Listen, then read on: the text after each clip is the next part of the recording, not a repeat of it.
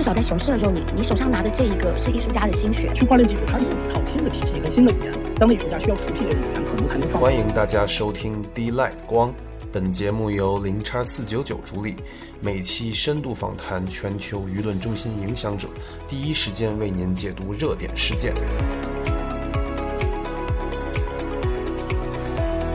啊，零叉四九九到是连接全球 Web3 领域的创作者、啊创业者、艺术家还有开发者的道路。啊，我们是共同打造基于愿景和兴趣连接的创造力元宇宙入口。啊，我们传播加密知识，塑造加密理念，扩大加密共识。啊，将伴随 Web3 持续成长，发掘更多的行业机会，在未来的道路上能帮助每一个零叉四九九道的成员实现财富增值。那欢迎一切年轻的灵魂，啊，抱着共同治理、共同建设、共同创作的初心加入我们。那么今天定伦可以开始介绍今天的嘉宾了。好的，好的，感谢感谢，今天非常有幸大家抽出时间来参加我们的 AMA，然后我们今天非常有幸请到了 Outland 的 Product Production and HR Project Manager 啊 Charlie 作为我们今天的分享嘉宾。大家好，是 Outland 的产品和亚洲市场的负责人，今天非常高兴能够。和大家一起来分享有关于 NFT 他这个艺术赛道的一个演变之路这样的一些想法。啊，欢迎大家啊一块来讨论。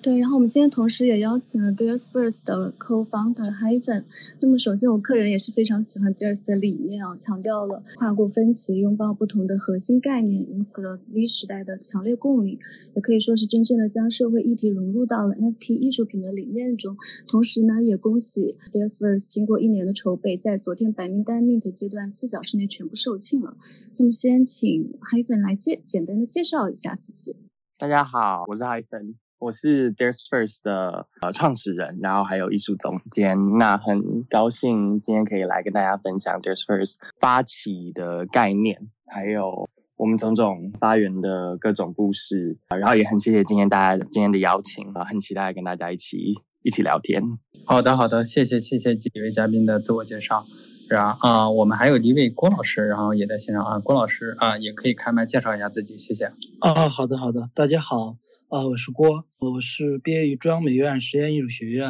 现在主要从事生成艺术方面的创作。好的，谢谢谢谢。虽然线上有几位嘉宾，我们先把之前的问题走完，再邀请线上的其他人进行这个问答环节。谢谢大家的配合。今天的话，其实大家都知道啊。然后今天在国人的赛道的话，James Jin 的 MT 就是 Outland 这边的话，是已经开始在线上兑兑换实体版画了。就想问一下，就是大概是什么样的人可以获得这样的资格？其他的这个 Holder，或者是说其他的呃人是如何可以参与？好，谢谢谢谢，这个可以有请查理老师回答一下，谢谢。好的，谢谢啊。我们呢今天呢就正式的上线了我们 James Jin 的。这样的一个项目，在我们 Merchandise 平台上，大家可以凭借自己的积分去兑换一张对应到自己 NFT 编号的这样的一张啊实体的版画。然后这个版画是有一个专属的钢印，同时有 James Jin 亲笔签名的这样的一个版画。那我们推出这样的一个版画呢，实际上啊原因有两个。第一个呢，就是想通过这样一个新的玩法，积分和 Merch 之间的一个配合，让大家了解 NFT 其实可以跟线下之间产生了联动。产生这样的赋能，这样的一种积分机制呢，和之前可能出现的啊实体作品以及 NFT 之间的一种销毁兑换机制不太一样。比如说像 Damien Hirst 先生，啊他推出那样一种方式，但同时也是一种我们预期的可以去激励到，比如说项目当中 NFT 流动性的一种方式。这是第一点。第二点呢，就是啊这个其实是 James Jin 自己的想法，他看到大家啊的热情以及啊对于他 Chapter Two 第二个章节这样的一个期待呢。就希望能够给到大家更多的福利以及关怀，关怀啊，让大家可以触碰到艺术，然后亲手触碰到，让艺术品可以进入到大家的一个生活空间当中。出于这样的两点呢，我们啊推出在现在这个时间点推出了 Merch 这样的一个平台，呃，也算是回馈社区的一个我们的一个小小的努力。好的，谢谢谢谢谢谢查理的回答。然后第二个问题就是说，其实对于大家购买 MT 的这些人来说的话，最大的争议来说的话，就觉得。很多人觉得买 MT 就是买 PFP，甚至是买一些图，甚至是买空气。那我觉得这次 Outland 的这种通过 MT 的这种 Holder 的形式去换实体的版画的这种的行为，其实是对一些言论的一个有力的回击。我也想了解一下，就 Outland 接下来会如何与啊其他的这种头部的艺人去合作，怎么去构建平台之前的这个给大家沟通的这个愿景，最近有没有一些新的计划？可以给大家分享一下，在这里，谢谢。一方面是因为啊有美术史，这样他把整个的艺术、不同的艺术家、艺术作品编织到一个系统当中去。更重要的是，其实并没有像 Web 三区块链这样的技术以及社区的一个可能性，帮助艺术家能够第一时间的和对自己的作品感兴趣、对自己的创作有喜爱这样的朋友达成一个连接。比如说像方乐军老师、James Jin 以及我们未来要推出的艺术家，嗯，他们就。第一开始刚了解到啊，Web 三了解到这个区块链技术的时候，其实大家更多的印象想到的这是一个技术，但实际上啊，当这个技术真正落入到社区的建设当中，落入到啊他的作品的这样的一个研发以及日后的这样一个平台发行的过程当中去的话，就发现它是非常有血有肉有细节的。在这样的一个背景之下呢，我们发现很多艺术家他非常有意愿能够多做一些什么啊，和自己对自己的作品啊有喜爱感兴趣的朋友达成一种连接。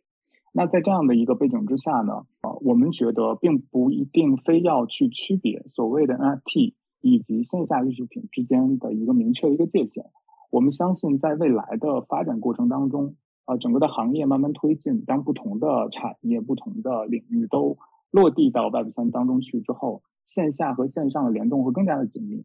那在这样的一个愿景之下呢，艺术家和 o p e n l a n 平台一起啊，去做了一个未来的一个规划。也就是说，我们之后所有的啊上线的这样的一个作品，它肯定是在啊某一个方面有一定的前瞻性或者是创新的。在这样的一个背景之下呢，我们觉得我们希望把奥特曼的做成一个能够把啊我们的原来被认为在殿堂之内的艺术，能够带到大家的生活当中去的这样的一个中间的一个桥梁，大概就是这个样子。好的，好的，非常感谢。然后我们接下来把话筒交给 Miki，谢谢。那我在这边，我想问一下黑问，就是你在纽约的所见所闻，是否对你的艺术创作产生了影响？然后你在这个年纪为什么会思考平等，并且关注不同肤色人人种的权利？相信我们很多社区的朋友和持有者对 v e r s 的 FT 后续有什么赋能，包括持有者的一个权利，也想了解一下。那么现在话筒交给黑问。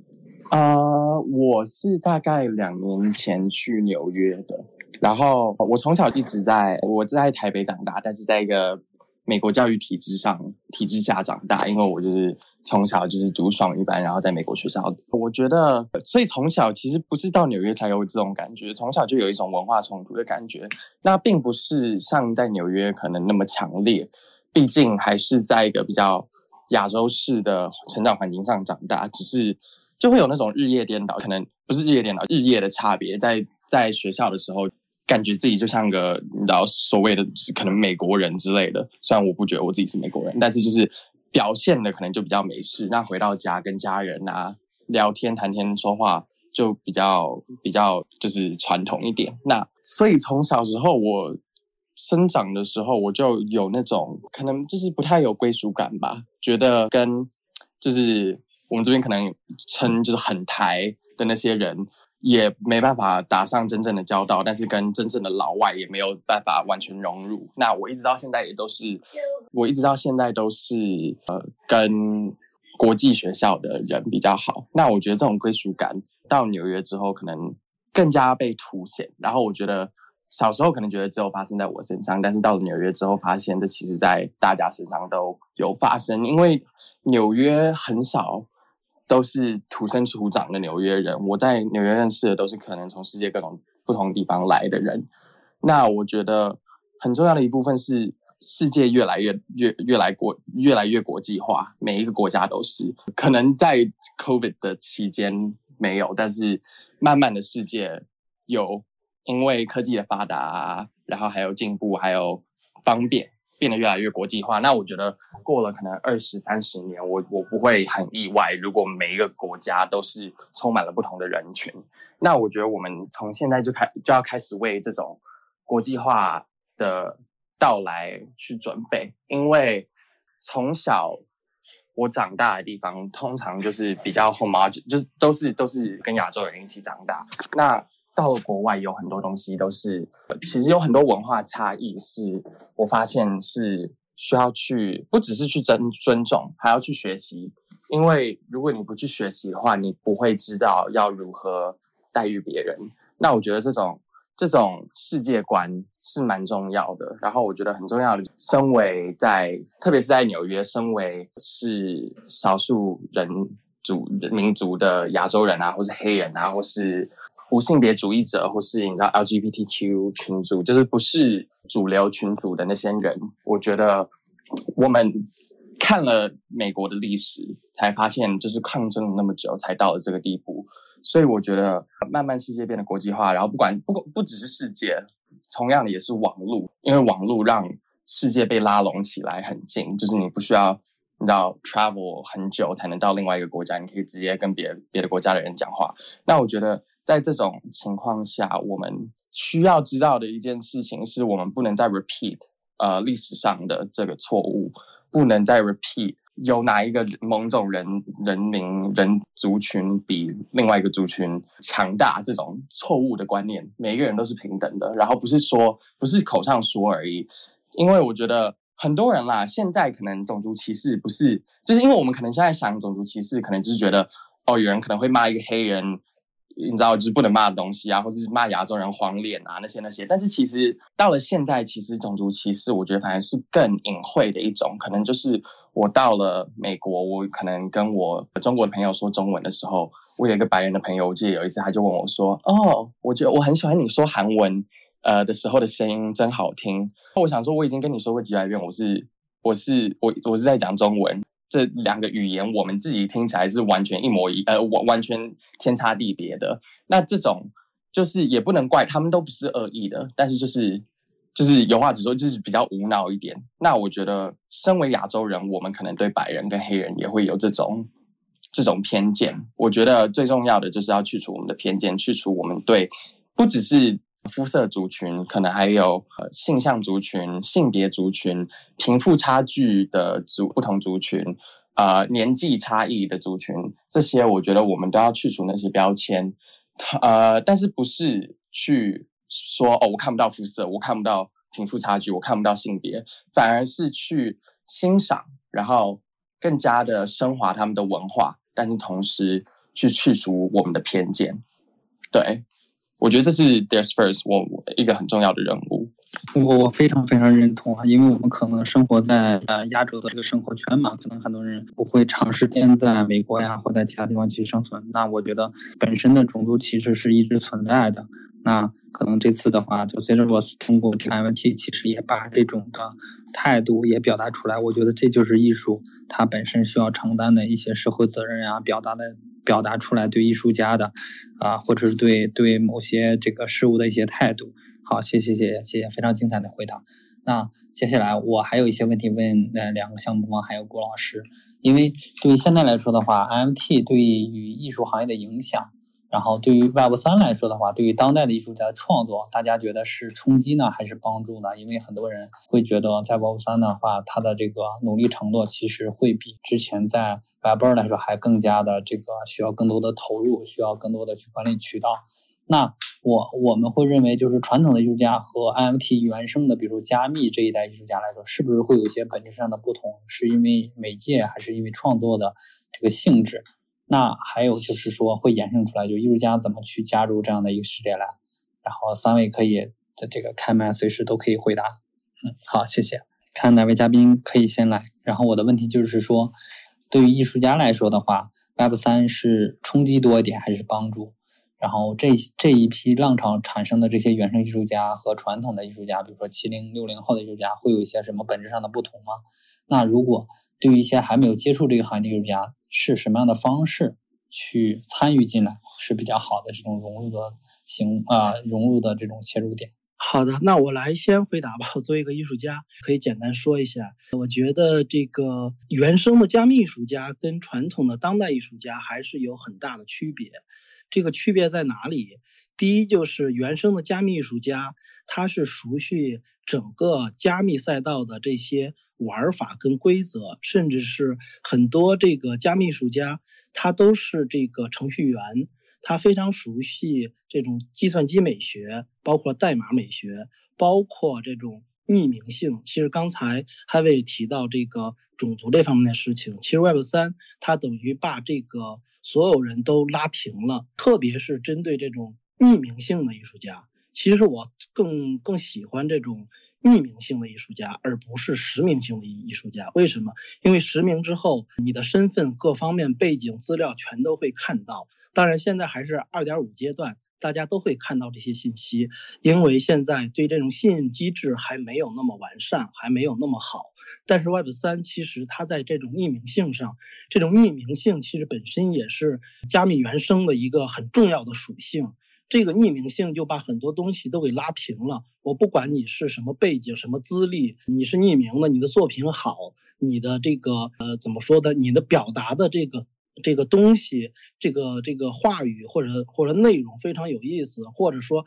你要提供给这个行业的东西是非常有创新性的，大家是认的，所以说这个是非常好的一件事情，这也是 Web 三最有意思的部分。嗯，因为传统的当代艺术圈其实有很多问题，因为它的权力的集中化，权力由策展人由这种。嗯，机构、艺术机构，特别是美术馆这种机构，还有这个一些评论家，啊，这种机构来，甚至画廊，嗯，这种拍卖行，这种体系化的东西，已经在传统的当代艺术圈形成了一整套的一个标准。如果这种标准一直持续下去，是非常垄断、非常的精英化的。当然，现在 s u p r e l 也好，Art Blocks 也好，也是这种。嗯有点传统的这种方式来去输出作品的啊，那当然也有一些平台不是这种玩法。我觉得未来的话，这种东西可能会越来越少，因为现在还是二点五，还没有办法完全去去除这些东西。那再回到刚才的话题，当代艺术的艺术家跟这个加密艺术家的这种区别跟同质，其实或者说雷同之处，不管是当代艺术家还是加密艺术家，其实这个加密里边的这种代码也好，这种程序也好。这种区块链技术也好，底层逻辑也好，它都是一个媒介跟语言。嗯，不管是什么艺术家，他都可以基于这种语言去创作一些很好的作品。但是对于对这个 Web 三。不太熟悉，对所有的这些语言不太熟悉，包括技术、包括代码不熟悉的这个当代艺术家来说，相对还是有些困难的。他要先熟悉这套语言，就像文艺复兴时期这个透视学的出现，这个油画这种。对，因为文艺复兴早期还是湿壁画，还不是油画。这种油画语言的出现，包括印象派，因为这个吸管颜料可以能嗯随身携带去画一些室外的快速的这种风景，这其实都是技术带来的革命。它本身语言，其实包括新媒体这种电视也好，这种录像艺术也好，都是一样的。它只是一种语言，只是说。当代艺术家，他更多的是在传统媒介里边、传统语言里边已经把握了那种玩法，那种语言的这种熟练程度是非常高的。但是这个加密艺术或者是区块链技术，它又一套新的体系跟新的语言。当代艺术家需要熟悉这种语言，可能才能创作出很好的作品。如果不是很熟悉的话，可能创作作品没有那么好吧，只能说。我觉得对于当代艺术家来说，更多的是在这方面的一些探索跟创新。那对于加密艺术家来说，可能也要熟悉一些当代艺术圈的，包括传统艺术圈的整个的一些玩法跟体系。这样的话，可能才能创作出一些更好的作品。当然，很多这个传统艺术圈的人进到加密世界之后，会说经常啪啪打脸，是因为加密艺术圈的很多玩法跟体系，它跟传统的是不一样的。那从某某种程度来说，其实 NFT 它是一种革新跟范式，新的范式，新的范式，它需要去迎合原来的当代艺术那种标准吗？我认为可能完全不需要。这种这这种这两个领域可能是相互融合、相互促进的，他们是一个并行的，他们并不打架，只是说在相互融合而已。谢谢，我说完了。好的，谢谢郭老师的这个从历史的这个走向我觉得郭老师说的特别的好。在在一开始，我们在啊，我就接着直，我就接着直接说了，在最开始我们去接触艺术家的这个过程当中的话，其实你会发现，尤其是呃年龄比较大的艺术家，他其实对于整个这个技术的话，可能没有一个特别明确的一个概念。但是就以我在最开始从策划阶段和这个方老师方立军老师在接触这个过程当中，你会发现，当代艺术家他有一个优势，就是他毕竟是艺术家，他天然骨子里有一种去反叛、去革新、去突破。像刚才说的这种系统性的这种桎梏的这样的一种意识。那其实我们就要做这个桥梁作用，怎么能怎么能够让他意识到啊，他可以去做这件事情，然后并且呢，可以在一个新的语境当中呢，有东西可以去表达。在这个过程里，我们遇到了很多的困难，然后将这些困难一一的化解之后呢，形成了我们现在项目的一个最基本的一个局面。呃，但是我想聊的东西呢，可能要更加的稍微的深层一点，就是我们要讨论什么东西是艺术。在我看来的话，其实艺术是要触碰人心灵的东西，就不管是当代艺术家。还是传统的，比如说画传统水墨山水，或者是油画的艺术家，还是说我们的 Web 三的原生的艺术家，其实他肯定有一些东西是打动到你了。我忘记了一个项目的名字，在很在大概半年之前，还是几个月之前，我看到了一个大概是一个印尼的小伙子，然后他把自己每天的这个照片，大概拍了一年还是拍了几年的时间，然后把这个照片放到了这个 OpenSea 上，卖的还是非常的好的。其实这个东西的话，在我看来，它有一个打动人的地方。就是一个平常的一个可能在原有的 Web 二世界当中，嗯，大家不会去关注到的一个人，他突破了这个东西，在 Web 三的语境当中呢，大家对于这样的一种价值呢有一个肯定，所以我就觉得啊，黑粉刚才讲的那个点非常好，就是我们要找到一个东西，啊，无论是直接的还是通过其他的，比如说像啊我们现在所讲的传统艺术，它其实是一个工具，它可以帮助我们去穿透这些不平衡。这些歧视，这些原来的不公平，能够让大家去意识到一些好的东西，一些新的一些氛围，还有一些有趣的地方。我觉得这个是 Web 三打动我的地方，是一个在我看来很有意思的地方。啊，与此同时呢，其实说到哦，去划分，比如说当代艺术家和 Web 三的艺术家，我的看法是这样：其实我们可以把这个概念扩的再大一点。原有其实，在从白南准开始啊，我们看到和影像、电子相关的艺术就慢慢的浮现出来了。然后在过去的十年当中，比如说我们中国有非常著名的像曹斐老师，他做影像艺术，还有一些其他的艺术家做装置类型的艺术，和电子啊、数码这些概念是紧密相连的。那为什么我们说到了 Web 三的这个时间点上来讲，它有一个 revolution 的一个 point 在这里，就是因为它其实突破了原有这个作品的边界。他把这个作品的边界和真正去购买 NFT 的这个人连接到了一起，中间的这个过程其实具备很大革新性的。他其实直接把像刚才郭老师说的一样，美术馆、画廊、批评家、传统的这样的一个机构，这样的一个组织形式给突破掉，直接和自对自己的作品感兴趣的人连接到了一起去，然后和大家发生了一个交流。其实如果从这个角度来看的话呢，它也是符合艺术的一个规律的。可能之前艺术的革新只是在艺术作品的内部和艺术家创作的内部去产生，那么未来到了 NFT 的领域当中的话，我们会发现这样的一种革新或者突破，它可以把它的边界从一个创作的过程、一个单边的一个过程、一个单向的一个过程，变成一个完全双向的，甚至是多向的一个过程。我相信这个是 NFT 带给了。呃，无论是传统艺术家还是原生艺术家，一个非常友好的地方。好的，好的，谢谢查理的回答。然后我看静姐也在线上，静姐方便不方便开麦？然后也想听一下您对于这个问题的一些看法。谢谢。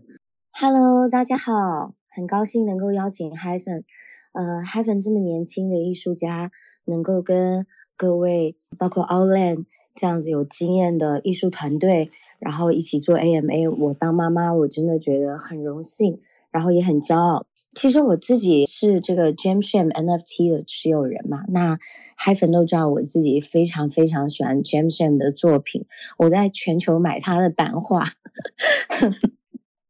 但是我要先讲一下，我觉得碎片式的叙事方式并没有把 J J 的叙事性打破。包括 Heaven 在创作的时候，待会儿我会做一些我作为旁观者的分享。你你们知道，以前一个艺术家画一幅画，可能像 Heaven 自己画一幅油画，如果是 masterpiece 的话，他可能要画上好几个月。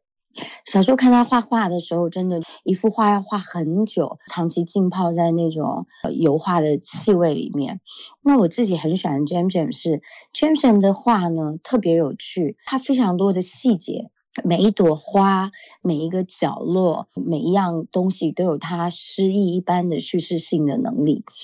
但是当它拆成 NFT 之后，变成了不同的叙事的碎片的时候。其实它既可拆解又可以拼起来，我觉得这个 NFT 艺术变成 NFT 是一个特别痛、特别梦幻的联动。像比如说恩利在跟全球十六个不同的艺术家，有来自 Joseph Martin 伦敦皇家艺术学院、鲁迅美院，然后意大利的艺术学院、法国的艺术学院的十六个两天后的艺术家合作的时候，他们其实彼此没有见到面，他们更多的透过一个核心的叙事，大家共同创造，创造之后又透过机器的随机生成。生出了它全球独一无二的样子，所以如果你打开 OpenSea 上，你看到就那些图有多么的丑，就是那些由科学家找人来画，或那些土狗项目，在淘宝找个艺术家就来画的时候，你真的会觉得艺术应该要进入题里面，因为我们应该把整体的艺术可能交给全世界很有的买很有钱的买家。我们知道很多商人。到最后就靠买艺术品来展现他的品味，然后呢，有一些更伟大的商人，他们后来会开自己名字的美术馆，像美国纽约有很多，然后再供大家欣赏。你会发现，艺术一直是一个非常高成本的东西，但是透过了 NFT 之后，让每一个年轻世代的人有机会去享受审美，持有审美。而且是全球独一无二、经过随机性的审美，我觉得这是一个很浪漫的过程。然后我觉得 Hyphen 也可以分享一下，就他自己在做那个 Dares Verse 时候，他其实是有很大的核心思想的。然后他也说，他认为艺术不是一个自私跟自我满足的过程，而在这个过程里面，每一个持有人其实也都参与了创作，因为都是随机性的。我是觉得 NFT 跟艺术。未来是应该要紧紧的绑在一起。是的，我也我也非常认同静姐说的。然后还子，然后也可以开麦分享一下自己的观点。谢谢，谢谢静姐静姐的精彩回答。谢谢。对，我觉得刚刚其实讲的都差不多了。对我觉得很重要的就是呃，Web Three 的这个它的的 decentralization of 去中心化的这个概念，不只是科技上的去中心化，我觉得也是。就是理念上的这种，就是算什么是主流，什么是非主流，然后什么是什么是正确的审美，什么是不正确的审美。然后我们 Days First 的 slogan 就是不完美即是完美。那那时候我想这句话的时候，我呃想的是这个完美不是说。就是每个人都有自己的完美，反而是我是觉得现代的社会已经沉迷到了只有一对完美一格的，就是只有一致，就是对完美这个东西只有一致的定义。但同时，这个定义又每一天随着不同的 trend 啊，随着不同的 kind of aesthetic that is being built out of this world 去变化。因为可能你想十几、十十几，就是上几个世纪法国男生。戴假发是很好的，那反而现在我现在男生戴假发是不能接受的，所以我觉得这种审美观是我一直都就是去会去质疑的。那我觉得很多人会去盲目的 follow，特别是在 Web Two 的世界里。在比如说社交媒体上面呐，去看网红，你知道，就是可能不是去 attack 他们啦，但是可能就是修图啊、美颜什么，开到完全就是一个，就是本人也不是长这样子，那完全在呃网上投入一个不真实的姿态，然后全部都是自我自我，就是 everything is about me 啊。但是我觉得 Web Three everything is about the people around you and it's about 你的 environment、你的环境跟你的社群。那我觉得。最重要的就是，你可能之前觉得你的非主流，可能你喜欢某个东西是这个 subculture 这个 niche 的，你要去去找你自己的市场。但是反正反而我觉得在 Web Three，呃， 非主流是真正的主流，就是每一个人都可以找到自己的社群，然后找到自己就是艺术创作的的那一种形态的的会会喜欢这种艺术 style 的人，我觉得是很重要的。然后我觉得，我觉得 Web Three 这个平台来说，这这是我最最喜欢的地方，然后最看好的地方。那至于是好是坏，我觉得我不能以一个推销者的心态，就是说，就是说大家都要来啊，就是你知道，我我我觉得很多人会对 Web Three 有质疑，那也是可以了解的。但是我觉得就是平常别人问我这个问题的时候，我会问他，告诉他们，你去想，那手机你觉得是好是坏？因为你知道，好的地方就是让我们一下就可以跟可能很远的朋友、亲戚、家人、恋人说话，然后你就就很方便、很发达、很就是科技的尖端，但是同时也有隐私什么什么这些问题。那我觉得最终真的是取决于用户。我觉得最重要的是，我不能以 Web Three 这个东西来做保证，但是我可以以我们的 community 来做保证。我觉得我们的 community it's all about connecting people。呃，我觉得最重要的是，我希望以这个形式来做一个互动式的艺术，而不是就像我刚刚说的 everything is about me，不是一个人把一个人放在一个 podium 上面说，像是在艺术馆里面看一个作品，就是只是单纯去欣赏。我是想要互动性的。我大概就一开始作画的时候就有这种感觉了。我那时候 Dear First 的原胎，我是完全没有画出眼睛的，因为我当时是想，我在画那个时候，我是想说，有一个俗语嘛，不是说灵魂 The eyes are the window to the soul，眼睛是灵魂的窗。然后我那时候在想讲这一句，我就是想要以不是自私的一个心态去创作艺术，反而是想要以以一个交流的心态，以一个用比。比言语更升华的交流心态，因为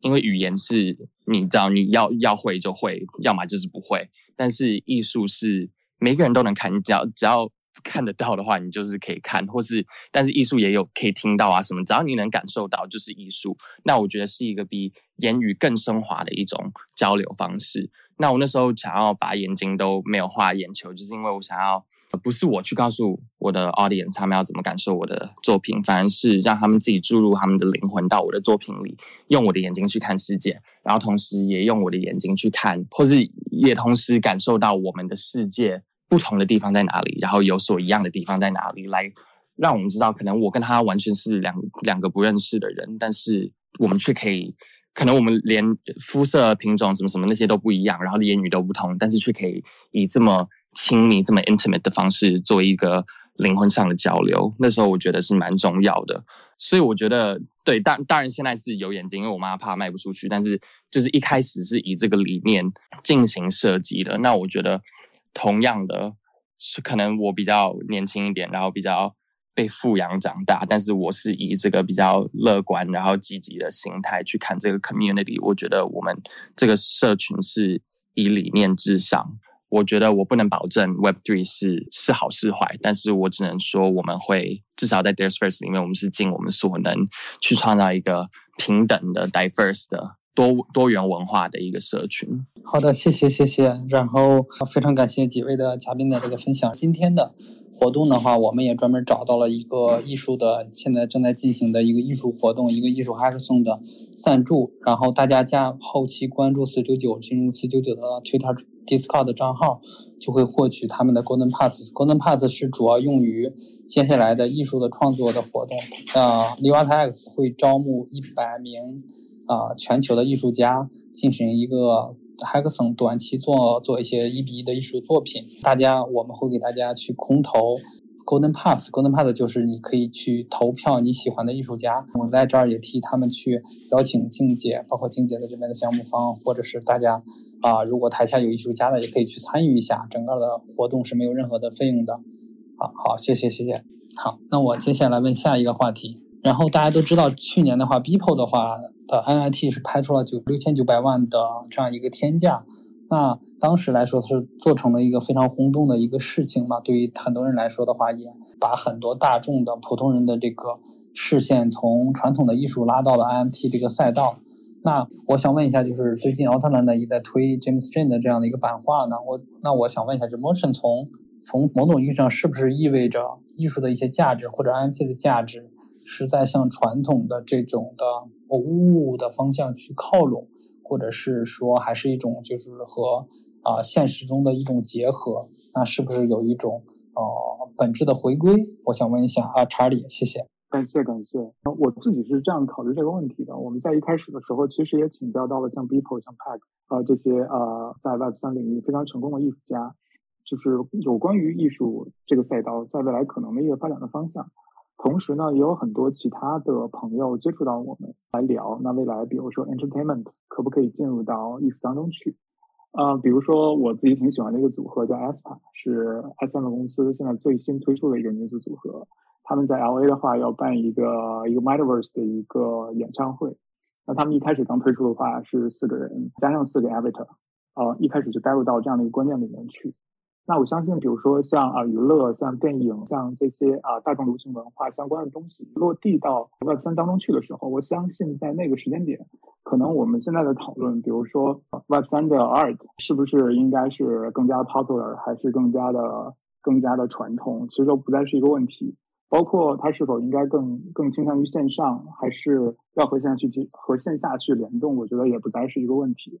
呃，到那个时间点的话，我期待的是，比如说物联网的达成，以及区块链作为一个底层技术的更加方便的、便利的这样的一种生活场景的普及。我觉得在那个场景之下的话，其实不存在啊，比如说传统的艺术还是啊 Web 三的艺术。呃，只存在大家喜欢的艺术，可以打动大家的艺术。在那个时间点的话，我相信，嗯，这种反叛也好，或者说像无论是传统的艺术向 Web 三去靠拢，还是反过来，都是随时可以发生，都可以被接受的事情。比如说，我们这一次啊，在在后面，我们接下来要推出的艺术家的项目，是一个非常著名的一个深植于 AI 算法的一个艺术家 Yan Chen 推出了一个叫 Three Faces 的一个项目。那这个项目的话呢，其实一凡我们从一开始从观念、故事性上。去推出像 James Jean 他的 Chapter Two A Draft 一个非常强烈的故事向了，有一点像这个这个冰这个冰封王座那个应该怎么讲？大概有一个历史的一个史观的这样的一个内容性的一个观念性上的一个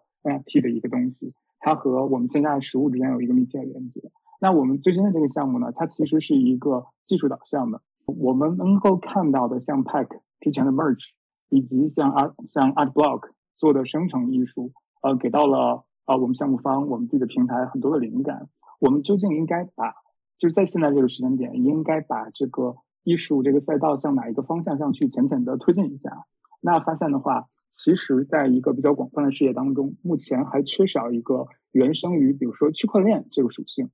的一个可能一个作品。那我们和艺术家之间呢进行了沟通，然后呢就要去创作出一个具有这方面可行性的一个作品。那这个作品呢，它本身呢。是能够通过一个 AI 的一个算法，通过你自己的啊你的 trading、你的 transaction 的这些 traces，你就可以发现啊，原来这个人的他的个性、他的习惯是这个样子。那通过这个算法的话，在你的前端，呃，也就是说我们能看到的 NFT 的话，它会根据你的交易来判断你的性格，做出呃时间线性的一个变化。哪怕是你把这个 NFT 再进行了一次交易，它也会记住上一个它的主人。或者说它的 holder 的一个性格的一个特点，那这个东西的话，其实又和一开始可能大家对于 online，对于这个相对于传统的当代艺术来讲，一个非常嗯不一样的一个一个印象，一个非常不一样的一个角度。那我们其实也在尝试从一个更加偏向于一个原生艺术的角度，呃，去和艺术家去呃原生呃 Web 三的艺术的角度，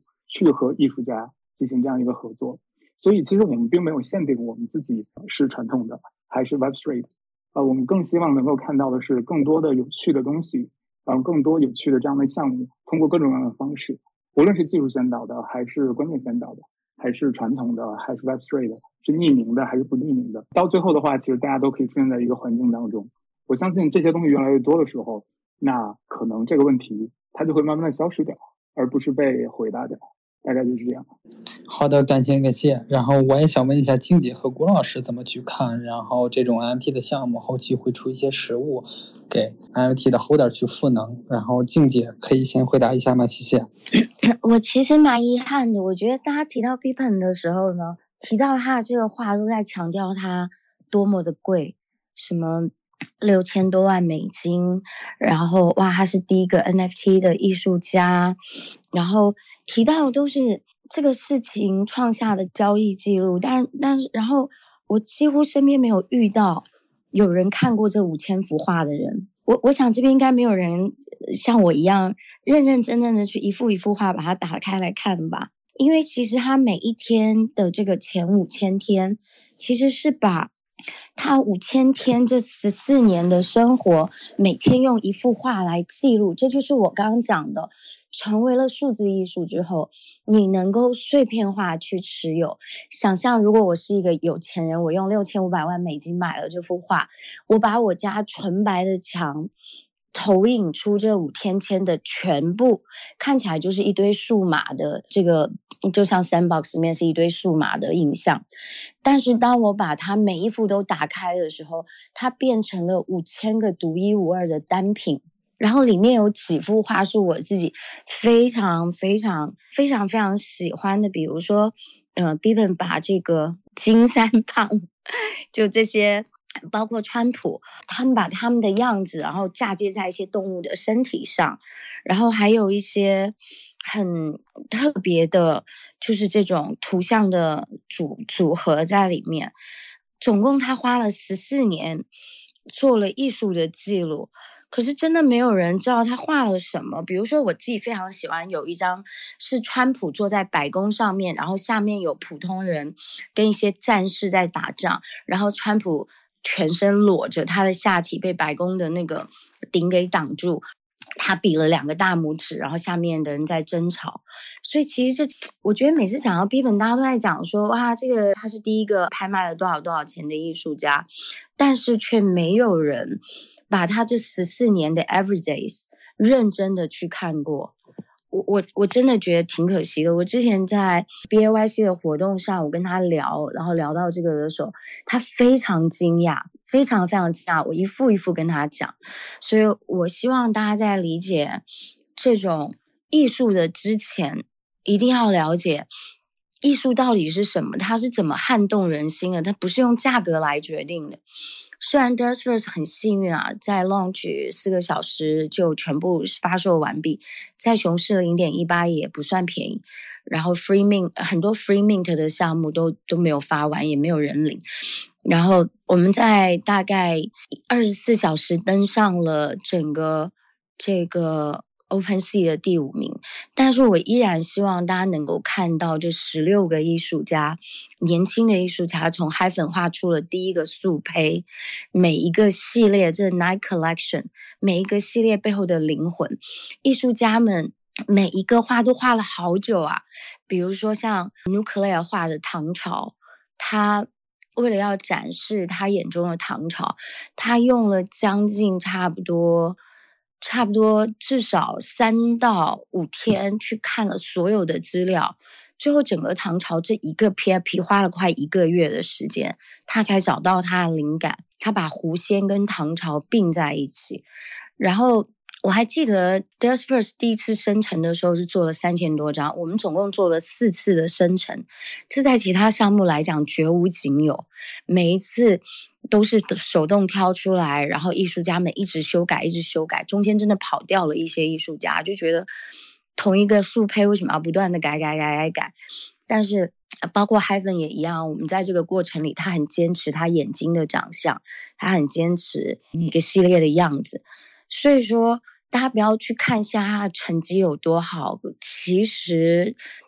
整个 d e r s f i r s 的艺术创作花了一整年，而 Bippen 用了十四年的时间坚持不懈。没有人知道，认为他只是一个普通插画家。他老婆怀孕，他穷的不行的时候，没有人看见。所以这个也是我自己非常喜欢 Outland，在整个 Web 三的行业里面，就是我觉得大家在做一件想要转化的事情。转化，大家觉得拿着 NFT 这件事情就是只为了增值，然后到熊市全部归零的时候，你不知道你为什么要拥有一张，打开你小狐狸钱包，你发现都丑到不行，没有任何审美意义。至少在熊市的时候，你你手上拿的这一个是艺术家的心血，你知道他付出了时间，付出了他跟世界的对话，付出了他跟自己的和解，付出了他跟世界的抗争，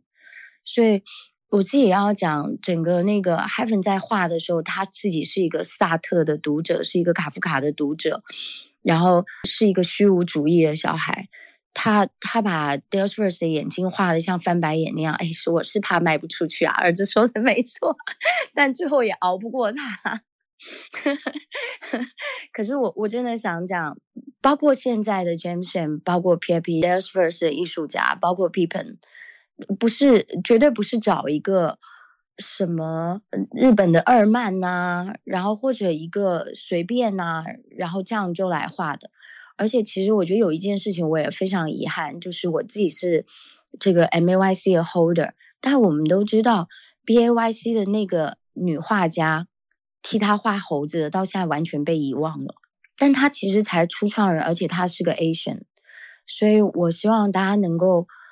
在这样的熊市里面，如果你只有一块钱可以去买一张电影票，你为什么要看这个电影？哎哎，牛市的时候，大家有钱的时候，电影随便看，不好看就中间出来嘛，要不然就当吃吃吃吃东西的时候。但当你只有一块钱，只可以买一张电影票的时候，你为什么要去看这部电影？所以，我我认为 NFT 的艺术性质是一定要有，必须要有，而且要有改革，要 revolution。要赶掉那些艺术家，要赶掉那些土狗项目，要赶掉那些仿盘抄袭，让去中心化的中本聪当时提出的改变这个世界的价值也能在 Web 三里出现，然后让这些本来要熬到四十五岁才可以成为青年艺术家的，像 h 粉、像 Nuclear、像所有年轻人都有机会来到 Web 三成为创造者。这就是 Web 三的机会，也是 Web 三的奇迹。是的，是的，静姐说的非常对，大家一定要关注，像包括刚刚静姐提到的，还有静姐对于这个 People 的艺术创作，大家可能更多的是通过钱这方面去衡量，但其实我们应该从艺术家的角度，他为什么去创作，他后边代表是什么，他他想表达的呃艺术的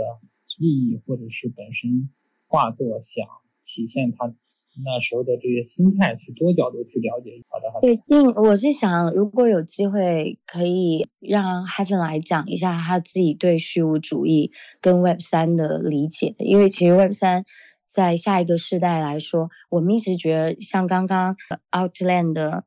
嗯，这个，嗯，我一下忘了你的名字，抱歉。就今天可以跟你。嗯，今天可以跟 Outland 一起，我就心里，因为我跟海粉都是 James Sham 的忠实的爱好者，我们两个都好喜欢他的东西。然后，所以我我觉得，嗯，每一个艺术家在创造他的宇宙的时候，都有他被这个世界深刻的影响。所以我觉得，嗯，有机会可以让年轻的艺术家来聊聊，他们是怎么，嗯，去打造他自己虚无主义的这个世界，然后并且把它带到。Dealsverse 这样的项目里面来，完全完全赞同。然后我们最近的 Studio 也一直在去推一些这个艺术一些主题的。然后我觉得他现在下次也可以作为主讲，跟大家分享一下对于 Web 三呀，对于虚无主义的看法。我们也可以同期邀请一些啊，就是艺术家来分享一下。我们做一个这种啊圆桌会议都是没问题的。他现可以开麦讲一下，就是刚刚我们提到的对于逼迫那个话，或者是。对于现在这种嗯 merchandise 去做一些 merchandise 的话，一些看法就是项目方去做 merchandise 去给 NFT 的后台去赋能。谢谢谢谢。我觉得我妈刚刚都讲的差不多了，我觉得我可以稍微带过一点。可能我受虚无主义的影响，所以所以在想研发出这个项目的大概那个经历跟来路吧。我觉得。我好像是十四岁还是十五岁还是十六岁左右，差不多那个时间开始蛮喜欢法国法国哲学，呃，然后那时候我就对 existentialism，存在学嘛，应该是存在学，那时候就对存在学很有兴趣，呃，会读比如说卡夫卡、沙特啊、斯蒙德·布佛那类的书，然后那时候我觉得我印象很深刻的时候。的一一句话就是，或是就是其中一个主题，它就是说，我们人类的，嗯，existence precedes essence，so existence 就是我们的存在，precedes 是比我们的比较优先，然后 essence 是我们的理由，所以我们的存在比我们的理由先找来。那那个的意思就是，比如说你看到一个枕头的时候，它的 existence doesn't precede its essence，because 枕头就是为了睡觉而。开发的一个香水就是为了喷香香水而做出来的，一个梳子是为了梳头发梳出来的，然后这些静物其实都是这样子，但是人类的 existence precedes 他们的 essence，所以我们是唯一我们人类可以肯定的一件事情，就是我们是存在的，呃，我们没有任何用途，然后我们唯一能肯定的就是我们会诞生跟死亡，其他都不知道。那那时候我觉得。它很重要的一部分就是说，所以我们在世上每一个东西都是因为我们造成的，不是一个什么 higher power。就是当然你可以去 believe 你的宗教信仰那些东西，当然都是都是 valid 的。But 他说的是你会经历的一切东西，其实都是自己的 consequence。但是我就我觉得我读的时候我就有点崩溃，因为我想说哇，我们人类这么有智慧的一个生物。然后有那么多无尽的选择，却最近很有名那个 Every Everything Everywhere All at Once 那个电影是真的，就是有很多不同轴线的话，我觉得我们真的活在其中一个最差的宇宙里面，就是我们有那么多选择，然后我们反而活得这么这么的忐忑，这么的慌张，在这么多很腐朽的政治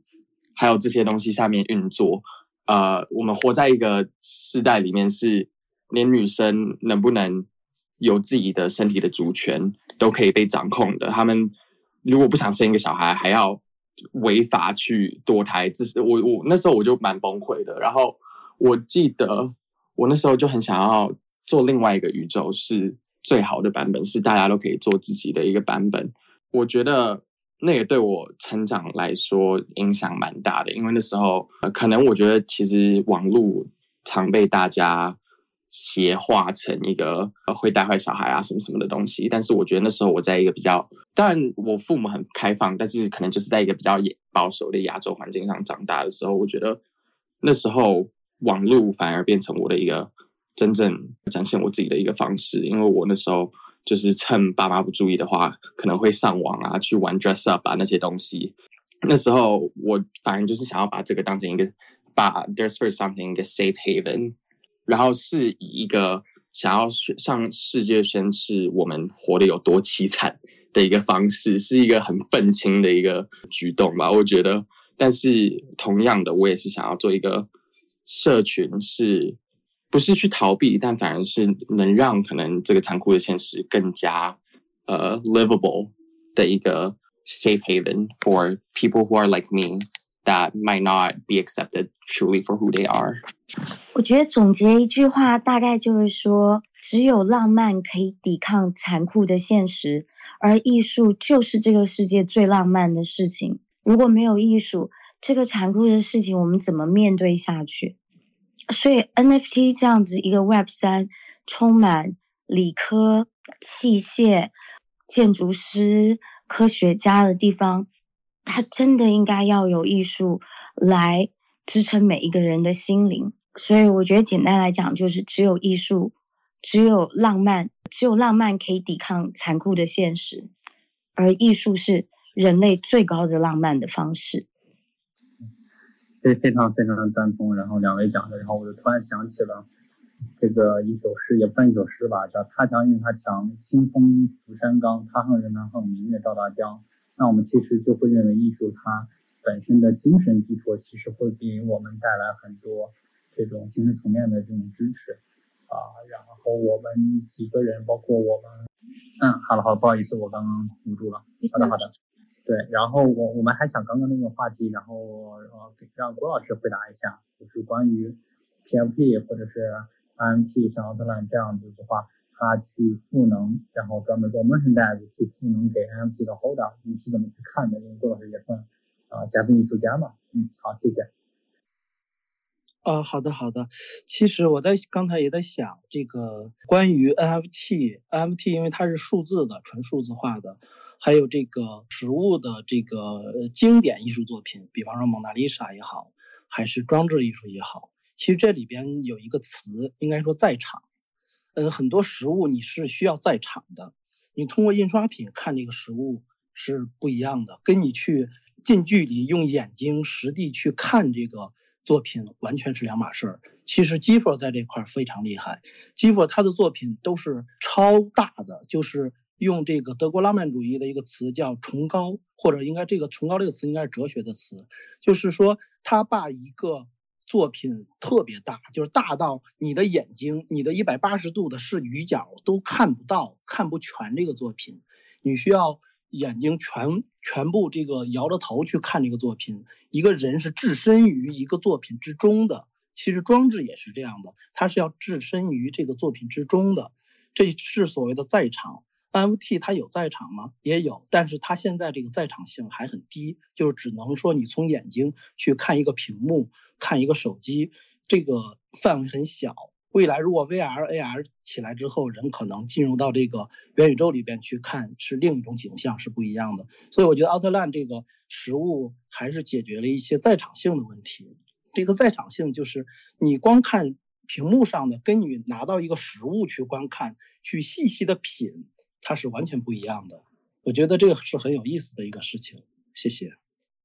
谢谢谢谢郭老师的观点。然后刚刚大家郭老师提了一个很有意思的，可能像静姐呀，就专门研究艺术的人可能比较多，就是讲在场性。然后我们还有一个问题就是说，奥特曼作为艺术类的 M T 的这样一个平台，运营的也非常好。然后我我本人也是从二月二十三号当时 mint 方老师的这个作品，到现在一直去 hold。然后到现在去推出陌生带的也非常重视线下、线上线下的这种互通啊，包括做了很多社区文化的建设。那我我想问一下，就是说，对于从项目方来说的话，啊，大家去做这样一个一个艺术类的 MT 这样一个平台，啊，其实很多的受众也是从之前他可能不能从美术馆呀或者拍卖会去购买那些高高物单价的这样的艺术品。那可能他触及的是喜欢艺术品，或者是他比较欣赏方老师，但是方老师的作品非常非常的昂贵，那会给这些人带来一定的这种启发。他可能说，哎，那我可能作为一个碎片艺术品去收藏。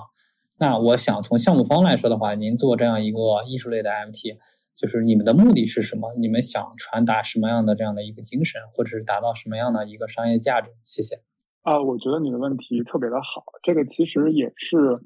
呃，比如说传统的艺术会要去面临的一个问题。之前我跟方老师之间有过一次呃聊天，然后方老师就说说，其实你看有很多的大牌的艺术家，非常大牌的艺术家，他可能呢在他自己成长道路当中呢会进入到一个误区，他觉得比如说在他的背后有某一个非常有呃实力的一个一个欣赏者出现。就可以支撑他自己的一个创作系统的一个一个一个一个达成，他自己之后的创作主张可以变得更加自由。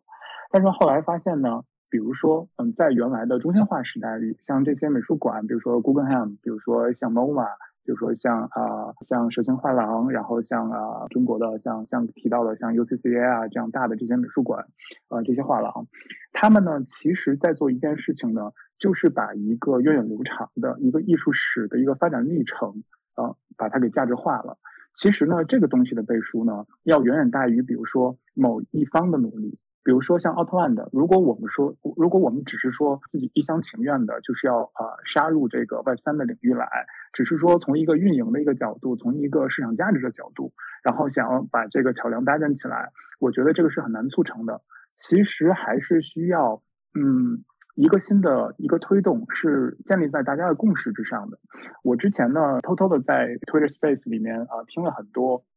我们认为的土狗项目，我们认为的可能不是很入流的这样的项目，长看起来丑丑的这样的项目。但是呢，他们有非常值得呃，我觉得大家学习的地方，值得我学习的地方，就是他们在啊价值凝结的这个过程当中，是可以去放弃呃。彼此之间的这些不同的这些意见，然后形成一个统一的一个一个意见，然后共同维护着自己的社群的成长的。那这个东西的话，其实是在原有的艺术事业当中完全没有出现过的东西。那这个东西如何去界定它？如果像郭老师非常的专业的老师，我们看到这样的一个一个社会当中发生的，在网络社群当中发生的这样的一种事件、这种行为，它已经成为了一个惯性了。尤其是在这个熊市的时候，你会发现土狗项目变得越来越多，冲几天可能就下去了。但是我们仔细发现，这些所谓的土狗项目，它并没有真正的沉沦掉，像大家说的一样，真正的去归零了。反而是那些就是有一点建构主义的，在一开始想的特别好，比如说我进高达的背景，我进入这个 IP 的背景，那个 IP 的背景，但到最后的话，他们归零了。所以到底什么才是最核心、最主要的？这个是一个。很有意思的一个问题。那另外一方面来讲的话，说到这些高净值的这些用户和这些人群，我觉得他们从很大的角度上来讲，呃，他去进入到艺术之前的一个惯性的一种方式，实际上是之前的这个时代的一个局限性决定的，并不见得是他本人的一个意愿。我也和真正的，比如说线下的去 collect 的这种全世界范围之内去买画的这种啊收藏家、这种投资人去聊过天。其实他们也对于比如说传统美术馆的一些门槛制度的话是不是很满意的。那 NFT 这个东西出现了之后呢，我还是这个观点，我觉得就是如果要把它，当然现在的客观情况还是明显的出现一个分离，像郭老师说的一样，我们可能在 Web 二点五的这个时间点上，但是如果我们往后去发展呢，未见得不能够把 Web 二当中更具价值的这样的实体的在场的这样的一个作品带到 Web 三当中来。那当刚才郭老师提到一个概念是哲学当中的概念，就是在场性。那其实还有另外一个概念，就是具身性。NFT 其实具有一个非常非常革新性的一个一个属性，就是它的具身性。它其实就是刚才 Hyphen 也聊到了，像法国哲学，六十年代的法国哲学主要研的研究的其实就是介质，各种介质对于本体的超越啊，各种各样这样的事例。那我们在想，其实 NFT 它本身它就是一个连接，它是一个介质。我们看到一个 PFP，我们看到一张图片，它其实表面上能够供我们去消费的、消遣的，或者说去体会的这样的元素是非常有限的。我们去爱这个 PFP 也好，去爱这张小图片也好，其实是因为它背后的那些人带给我们的东西，把我们和一个故事、一个艺术家或者一个世界联系到一起去了。所以我觉得未来肯定会有 Web 二的已经形成了价值的作品，以一种非常奇妙的方式进入到 Web 三这样的一种尝试。嗯，比如说我们在 Merge 之后的安排当中，有安排呃，方老师。是愿意去贡献出他自己非常具备现有市场价值的一些，比如说古板的版画呀，啊，其中他的一张版，他的一他的一个系列版画是法国的为 Picasso 去做版画的这样的工作室为他去定制的，是很多年前，大概是二十年前他自己珍藏的他自己啊印的他自己的作品的版画，他也愿意把它拿出来，然后到我们的视频当中去，到 Merch 上面去，让大家从价值的角度更直接的体会到啊 Web 三时代的这样的一个到来。感谢超的分享。那么想问一下，Haven，就是了解到你有和多全球多位艺术家合作，可以给我们大家说一下，目前已经有和哪些艺术家有合作？包括你是怎么领导设计这些 PFP？具体呢又有一些什么样的意义呢？可以给大家分享一下吗？呃，对，我是我觉得呃，我觉得我们设计。环节最重要的一部分就是全部东西都是用手绘的，然后全部都是都是每个艺术家他们都有自己的选择，可以选自己要做什么 collection，然后都是自己研发出来。就像刚刚我妈有讲过，就是每一个人都是 research 很久，因为我们其中一个核心的概念就是，如果我们要讲一个不是我们的故事，或是不是就是就是有历史年代性，然后有文化。根底的故事的话，那我们一定要诠释到最真实，然后最 authentic 的 version of it。所以，我那时候就是，当然也可以就是摆出就很漂亮的衣服啊，什么什么就好。但是那时候我非常执着于我们的研发，还有叫什么 research 的那个 process。我个人觉得，就是这些艺术家他们全部都是自己选择自己要画什么 collection。那有一些我比较喜欢的，我可以讲一下。然后其中一个就是他们的 Drag Queen Collection，有一个 Drag 的 Collection，然后画的都是 Drag Queen。那个对我来说，我印象蛮深刻的，因为因为我自己就是一个 Drag Queen。那那时候我看到 Drag Queen Collection 的时候，我一开始以为会都是很你知道很浮夸、很女性化的一些人，但是但是那个 Drag Queen Collection 其实就是。我看到的，至少我觉得啦，那那我也觉得这是艺术美妙之处，就是每一个人都可以有自己的 interpretation。那我那时候自己看到的时候，我反而是觉得，it's everyone trying to really be themselves and trying to have fun。那我觉得这是 drag 最重要的一部分。很多人会想说，当变装皇后啊，你就是一个男扮女装，你就是一个人妖什么什么。但是我最喜欢的一个 drag queen 就是 drag queen 的所有 drag queen 的母亲 RuPaul，他有讲过一句话，他说，You're born naked and the rest is drag。你生下来是裸体的，然后呢，接下来的一切全部都是变装的一部分。所以就是你知道，你每天换上衣服的时候，你都是在体现一个不同的面相给世界去看。为什么男生穿女装就是不能被接受的面相？然后那时候我自己就感受很深刻，然后。就是完全没有串通好诶，你可能会觉得那个 artist 可能是因为我是他们的艺术领导 creative director，然后他们因为知道我是 drag queen 所以画出来，但就是其实是完全没有串通好的。然后还有另外一个我也蛮喜欢的是 cyberpunk 的 collection，那个对我来说，我觉得真的蛮体体现出了现在年轻人的那种迷惘跟堕落感，跟就是活在一个看似科技非常发达的世界，但是同时。又活在一个感觉快要被毁灭，因为各种不同战争、各种不同政治政策，感觉快被毁灭的一个世界里面，这种冲击感，我觉得蛮体现出现代这一代人自己的的对未来的一个憧憬，但是还有对，但是也有一个对现况的一种失望，对我自己冲击蛮大的。那我也不知道，我也没有去问那个 artist 他们是。他们的 intention 是不是这样子？但是我至少我自己看到的时候是有那样的体会。我觉得有一种很未来感、很高科技，但是却有一种失魂落魄的一种感觉，有一种 punk，有一种 rebellious 的感觉。那是我自己的读解。然后我相信每个人都会有不同的读解。然后这也就是为什么我觉得这些 collection 都那么有趣，因为每一个人都可以有自己的 kind of personal connection to it。呃，然后我完全没有跟这些 artist。聊，当然创造出来之后有聊过，但先前之后完全都没有聊过。呃，我却跟这么多 collection 有这么深刻的体会，我觉得是我们这一群艺术家里面创造出来的一个，呃，我很感动的一个像奇迹的一个作品。Heaven 的回答啊，那啊，大家可以关注 Heaven 还有 d e a r w o r s 的官方账号啊。我而且我们团队都也是很早就开始关注这个项目啊，我们也都是这个 d e a r w o r s 的 Holder。那么我们还有最后一个问题想问 Heaven，那我们知道 d e a r w o r s 呃计划设立这个年轻艺术家基金啊，并且已经在全球多地开展青年论坛啊，这件事情可以具体分享一下吗？谢谢。我觉得，因为我一开始设计这个 project 的时候。It wasn't meant to be like a Web three project, even though it is now, and I'm really happy about that. 但是一开始的时候，其实真的是那种灵光一闪。然后我记得我那时候是跟我妈去了一个买手店，然后那时候就在那买手店就就就就放了很多，你知道，就是那种名牌啊，Balenciaga 啊，Louis Vuitton 那些名牌。然后那时候我好像才十三十四岁，我就想说，这些牌子都已经那么有名了，还需要别人帮忙去买吗？他们直接去旗舰店买不就好了？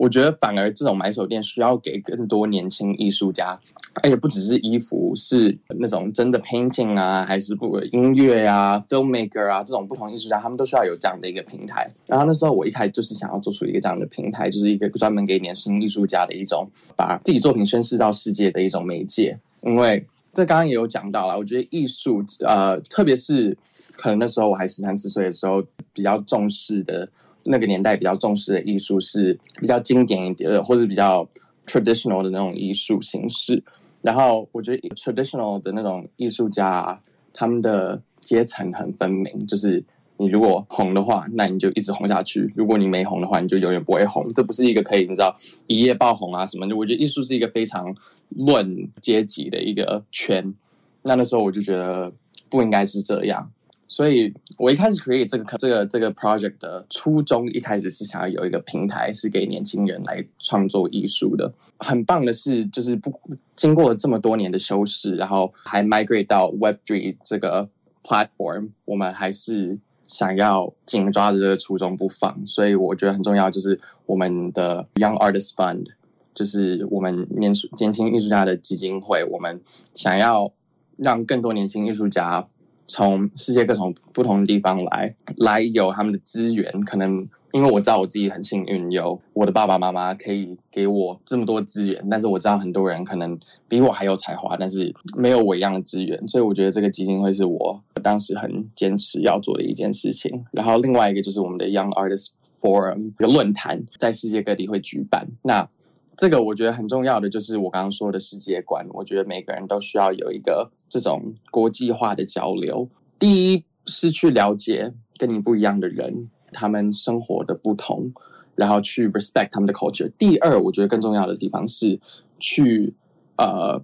看到，即使我们可能在完全不同的体系下长大，可能完全讲不一样的语言，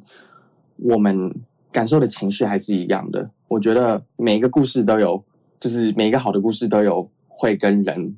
有的某一种共鸣，就跟艺术一样。那我觉得最重要的，身为这个平台，我们就是要产生各种不同的共鸣，让人知道我们。我觉得这个年代啦，一个一个很好的事情就是大家都想要很 unique，都很想要很特别，然后都觉得自己独一无二。当然，我觉得那个很重要，但是那个坏处就是大家都会觉得我跟别人都不一样。但是。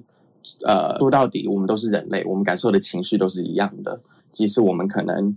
呃发表的方式、发泄的方式，还有生活的方式完全不一样。我们感受到的情绪是一样的。那我觉得这 forum 对我来说很重要的一个东西，就是找到这个宇宙性的一个语言，可以，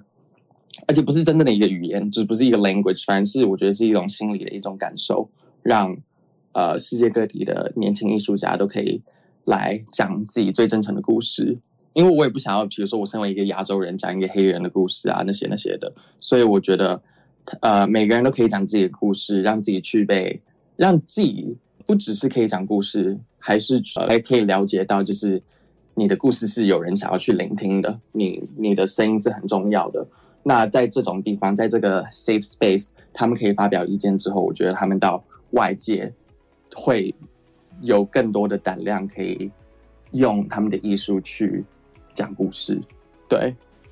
谢谢谢谢海粉，谢谢大家参与我们今天的 space，也感谢啊我们所所有的嘉宾，包括我们啊呃海粉啊 Charlie，还有郭老师，还有我们的金姐啊来助阵我们今天的这个活动。那我们以后呢，呃下周还会有更精彩的炼油的呃 party，还有呃类似于聊一些行情的，那也。欢迎大家多多关注我们零叉四九九的这个 Twitter 啊，我们也会给大家更新更精彩的内容。谢谢大家今天的参与，那么我们今天 Space 到这就结束了，谢谢大家。